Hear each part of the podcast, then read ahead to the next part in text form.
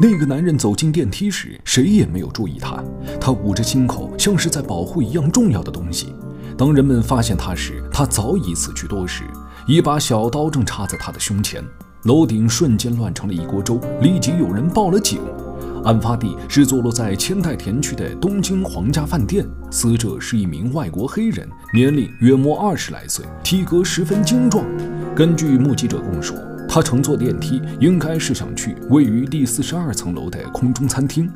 法医鉴定后判断，死者中刀时间约在死亡时间前的三十分钟至一个小时，即是九月十七号晚上的八点至八点半。凶器是一把极为普通的小刀，本来在刀把上肯定会留有凶手的指纹，但是经被害人那沾满鲜血的手握过之后，已经无法再检验出来了。刀尖扎上了死者的肺部，捅到了肺动脉。而死者在临死之前忍着剧痛去一个不知名的地方，试图赶往顶楼餐厅。这背后究竟隐藏着什么秘密？刑警洞居随即展开搜查。他发现此人是个美国人，名叫约翰尼·霍德华，于四天前的九月十三日持旅游签证来到日本，这也是他头一次来日本。除此之外，就再没有任何有用的信息。好在天无绝人之路，一位出租车司机向警方提供了有价值的情报。在案发当日，司机在清水谷公园接载了约翰尼。他当时看上去十分痛苦。后来，司机在车上发现了鲜血，估计约翰尼那时就已经中刀了。司机全程不敢和约翰尼搭话，但隐约听见约翰尼指着酒店的大厦，在重复嘟囔着一句话：“斯托哈，斯托哈。”闻言，洞居皱了皱眉，立即查阅了英日词典，却没有找到任何和斯托哈近似的单词。没办法，东居只能先带人奔赴清水谷公园搜查。公园很小，人迹稀少。警方在一个角落发现了一顶黄色的草帽，草帽很破旧，至少是十五年以前的产品，而且还是小孩子戴的尺寸。它为什么会出现在这里？东居很疑惑，随即他突然想到了什么。斯托哈和日语里的草帽一词发音十分接近，可就算是这样，约翰尼又为什么要用手指着皇家饭店，嘴里念叨着草帽呢？东居站在原地揣摩良久，微风拂过，从恍惚的树叶间，他隐约看到皇家饭店那布满灯光的摩天大厦。下一秒，他瞪大了眼睛，那闪烁灯光所勾勒出的图案，远远看去就像是一顶大大的草帽。原来如此，看来只要找出约翰尼与草帽之间的联系，就能侦破此案。五天后，警方找到了一条关键线索：在公园附近上班的男职员曾在案发当晚看见一个行色匆匆的女人从公园里跑出来。由于隔着一段距离又没有灯光，所以他没有看清女人的长相，只知道是个日本女人。那么，这个神秘的女人是否会是凶手呢？咱们暂时还不得而知。另一边，纽约市的警察肯也开始调查起约翰尼的案子。说实话，他并不关心那个黑人到底是怎么死的。只不过日本正在热心地对本案进行搜查，作为被害人祖国的警察实在难以启齿去请他们适可而止，于是他只好不情不愿地来到东哈莱姆。这里十分荒芜破败，是社会最底层才会待的地方，而这也是约翰尼长大的故乡。肯去拜访了约翰尼的房东，房东说，约翰尼和他父亲在这里生活了十五年。约翰尼是一名卡车司机，他的父亲是个酒鬼，每天都用儿子赚回来的钱喝得酩酊大醉，嘴里还念念有词地吟着什么诗。约翰尼曾说过，总有一天要到日本的奇思米去。奇思米是什么？肯不知道，只好将原话复述给日本。但事实上，日本警方也搞不清奇思米的含义，不管是人名还是地名，都很难与之对上号。案子进行到这里，似乎很难再有突破。既然如此，咱们就先换个案子来讲。小山田最近对妻子文枝产生了一种模糊不清的怀疑，他隐约觉得自己头上有一顶绿得发慌的帽子。小山田很爱自己的妻子，爱到每天早上都要深入交流一番才敢放心离去。高频的交流强度加之其他的原因，小山田得了肺病，养家的重任就落到了文枝身上。文枝没有一技之长，却有不凡的长相，于是去了夜场上班。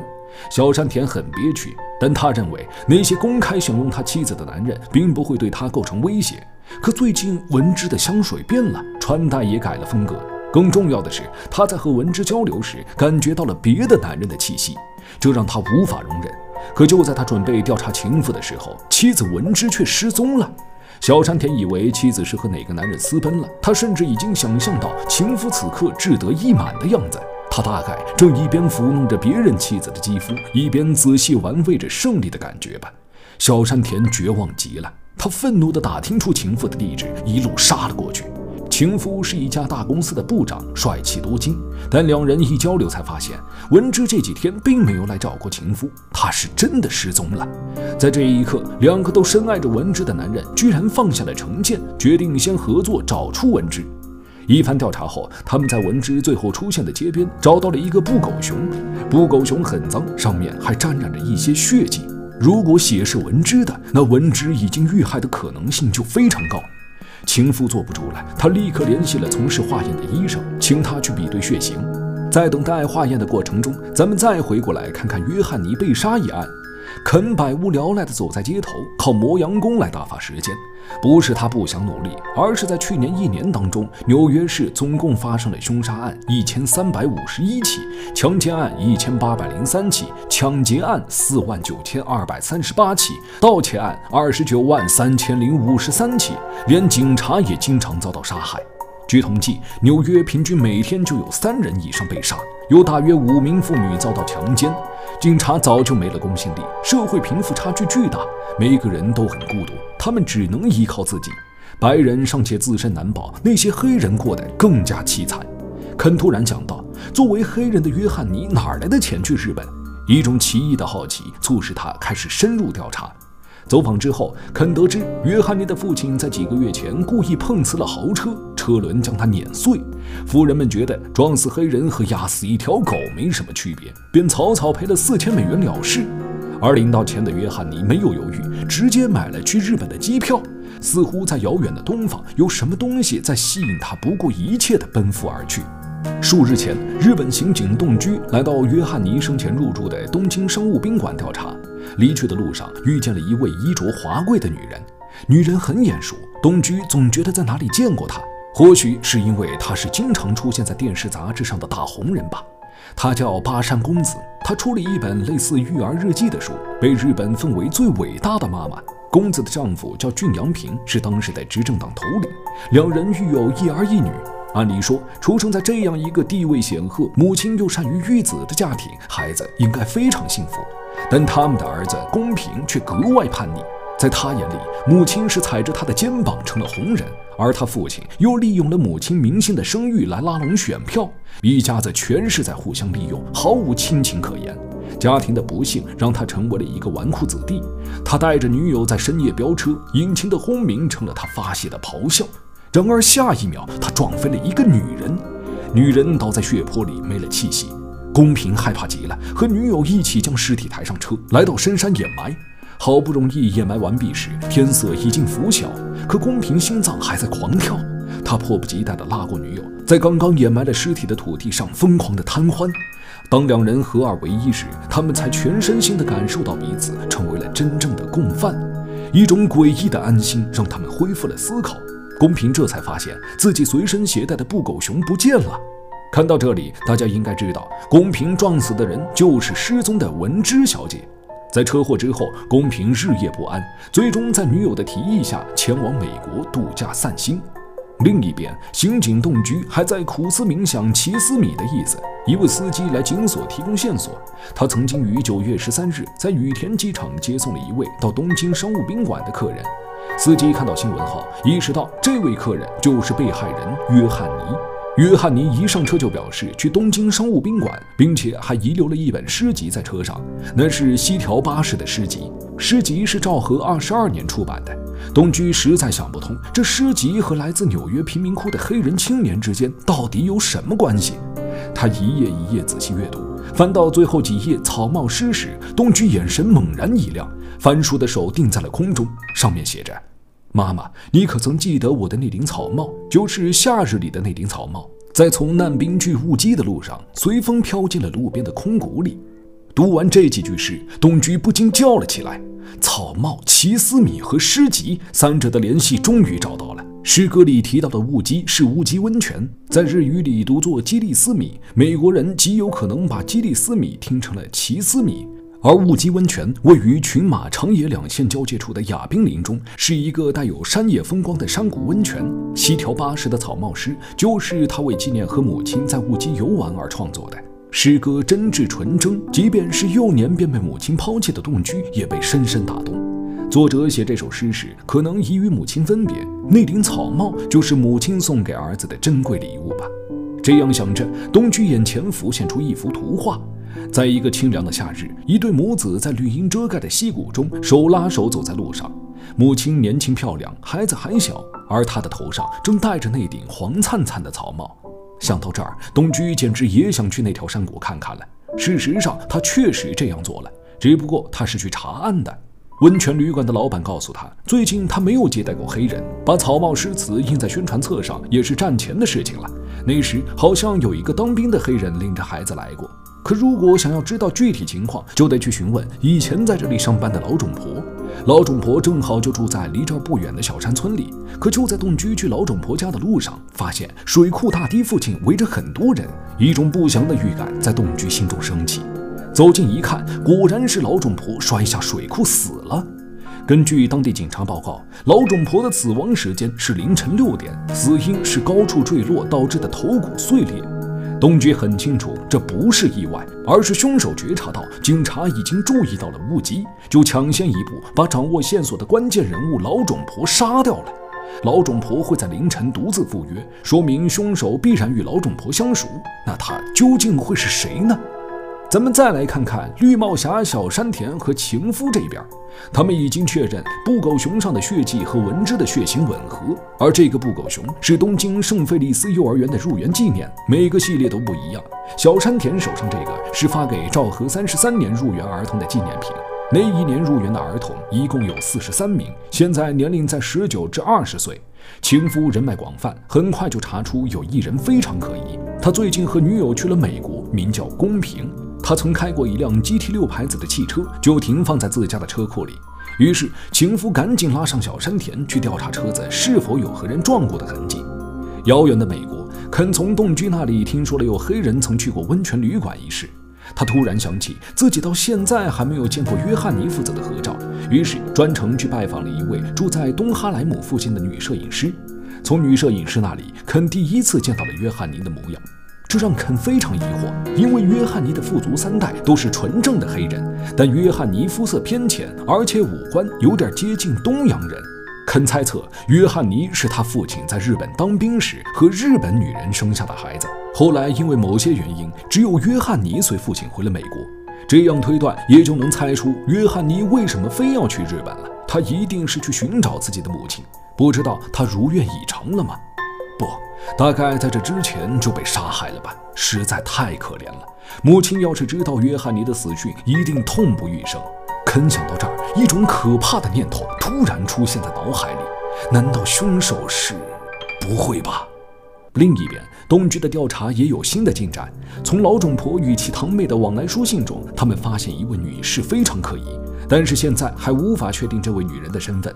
只知道女人的故乡在八尾，年轻时曾和黑人士兵相恋。就在这时，东居接到报案，说有两个家伙因为夜闯民宅被抓捕到了警局。这两个人就是小山田和情夫。他们跑到公平家检查他的汽车，被逮捕后口口声声说是公平撞死了他们的爱人。东居有些无语，他本不想管这事儿，结果却在问话中发现公平的母亲巴山公子是出生八尾的人。东居突然想起，他上回见到巴山公子的地方是在东京商务饭店，也是约翰尼下榻的酒店，这未免也太巧了吧？再结合肯那边的调查进展，巴山公子难道就是约翰尼的母亲？可惜目前的证据有些牵强，东居还得继续深入调查。与此同时，小山田和情夫根据公平汽车上的痕迹，基本已经确定了他就是撞死文之的凶手。情夫没有犹豫，直接飞到美国，将公平逮了回来。同时，一对同行的男女在深山里发现了一具高度腐烂的女尸，后经证实，正是失踪数日的文之。至此，文之一案告一段落。而杀害约翰尼和老种婆的最大嫌疑人是巴山公子。草帽诗描写的是儿子对母亲的思念之情。假定约翰尼就是巴山公子的私生子的话，现在四十岁的巴山公子早在十六岁前就生了约翰尼，一家三口一起去了乌鸡温泉。那首诗当时就印在宣传手册上。巴山公子将诗的意思翻译给丈夫和孩子听，那段美好的回忆成了约翰尼父子心底最深的牵挂。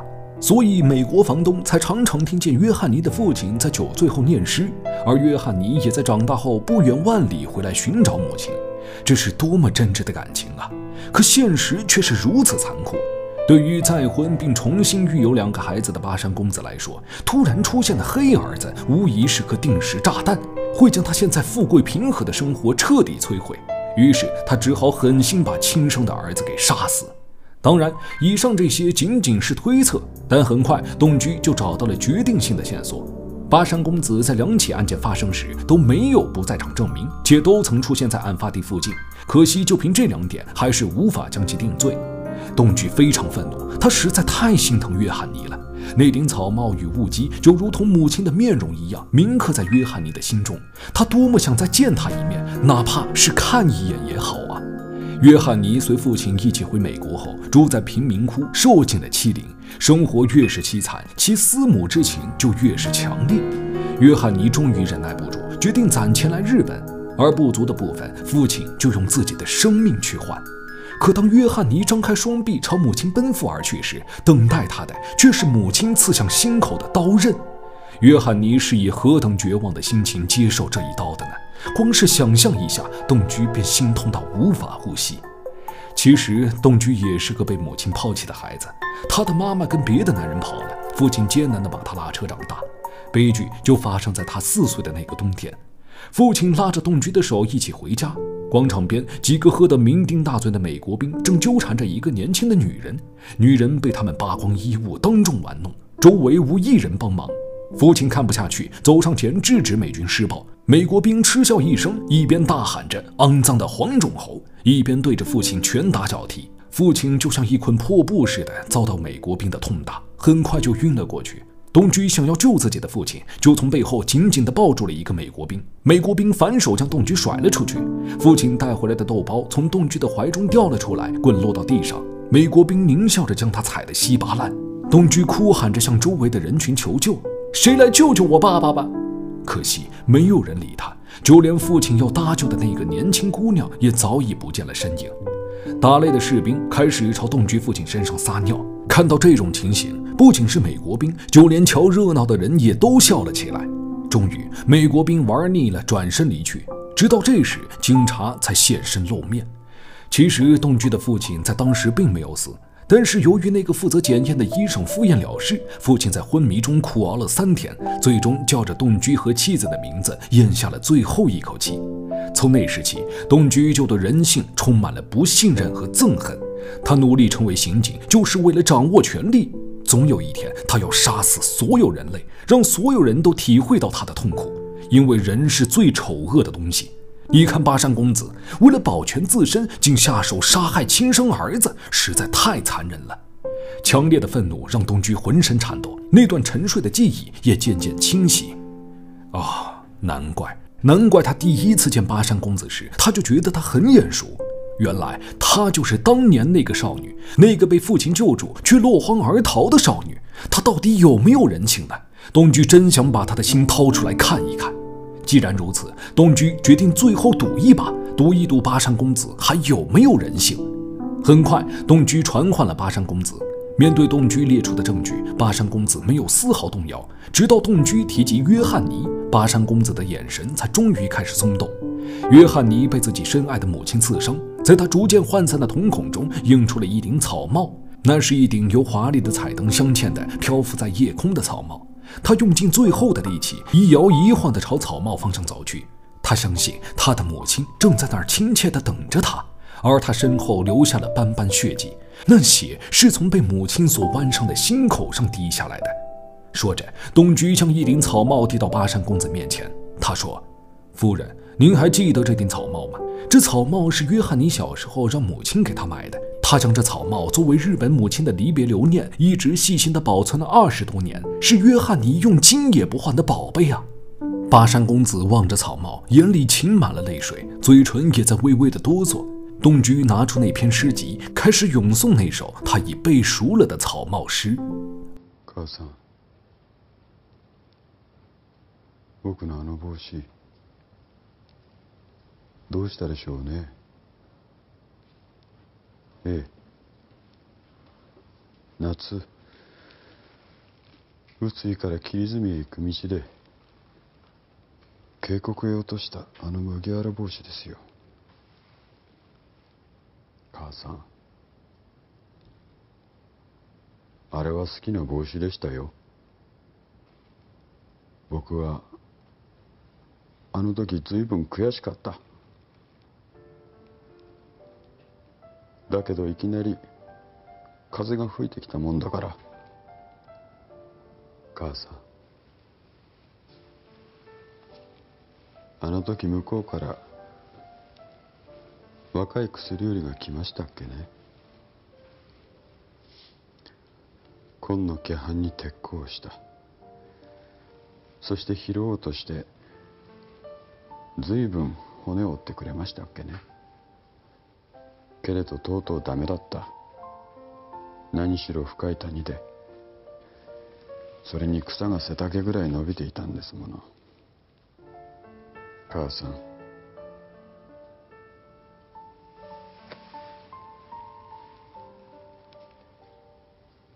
本当にあの帽子はどうなったでしょう。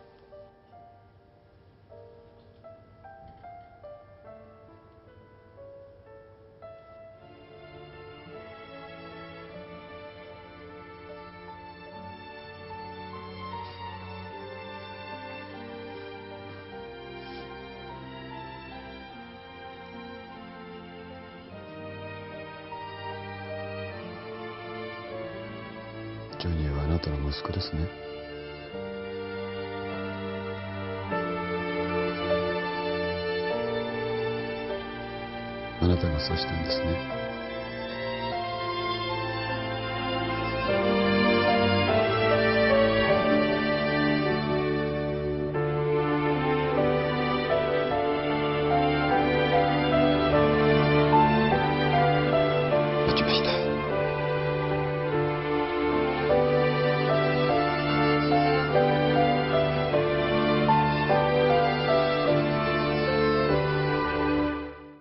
巴山公子坦白了所犯的全部罪行，在这一刻，他失去了一切荣耀地位，却保留了一件珍贵的东西，那就是人性。而洞居在巴山公子供认后，察觉到自己内心的矛盾，并为之愕然。他自语不相信人，但是他在无法获得确凿证据的情况下，在同巴山公子进行较量时，却选择赌他的人性。这说明他心底还是对人性抱有期望的。时间回到案发当晚，巴山公子约约翰尼在清水谷公园见面。他犹豫着将匕首刺进了他的胸口，伤口很浅，并不致命，但约翰尼的眼里却盛满了悲伤。他说：“妈妈，我是你的累赘，对吗？”随后，他握住刀柄，用力地捅了进去。他不想让母亲为难，并对巴山公子喊道：“妈妈，快逃！在你逃到安全的地方前，我是绝对不会死去的。”在生命的最后时刻，他还用濒死的躯体来保护杀害自己的母亲。案件至此告破，但洞居却丝毫没有胜利感。那顶草帽在风里飞呀飞呀，希望他最后能找到妈妈。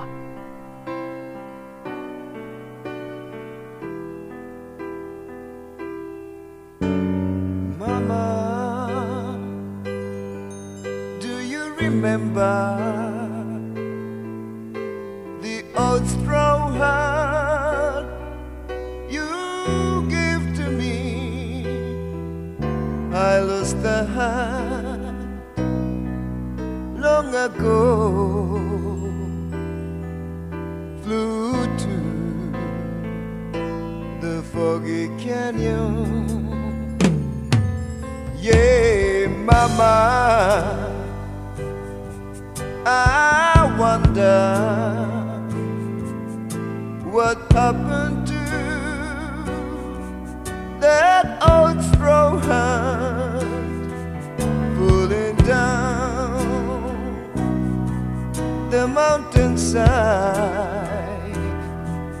out of my reach like you were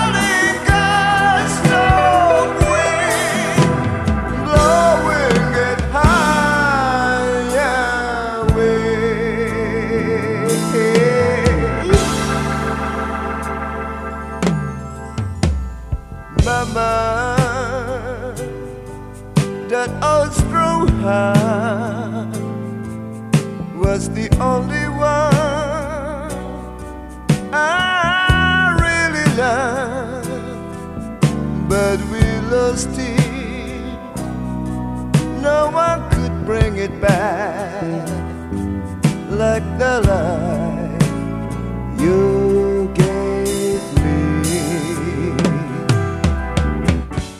故事的最后，远在美国的肯听说案子告破，是由衷的高兴。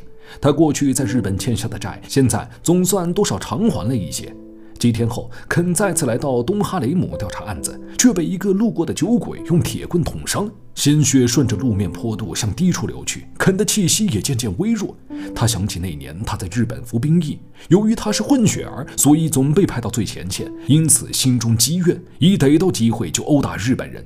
他曾经朝一个日本男人撒尿，那人的儿子就在一边，用一种悲愤的目光狠狠瞪着他。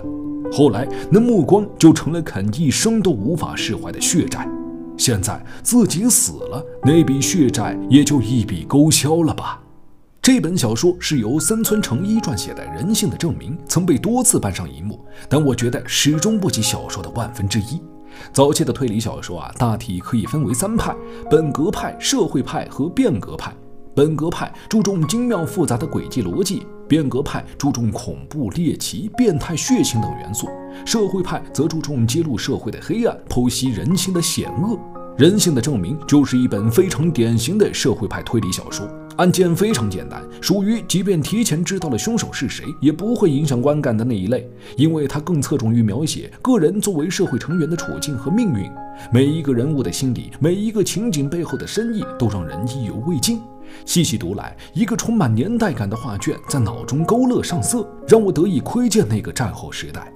除开人性的证明，作者还撰有野性的证明和青春的证明，这证明三部曲，同时也是三村诚一的代表作。当然，森村诚一在创作他们之前的一九七二年就已经是全日本最畅销的作家了，而他被中国读者所熟知，还得归功于他写的《恶魔的宝石》。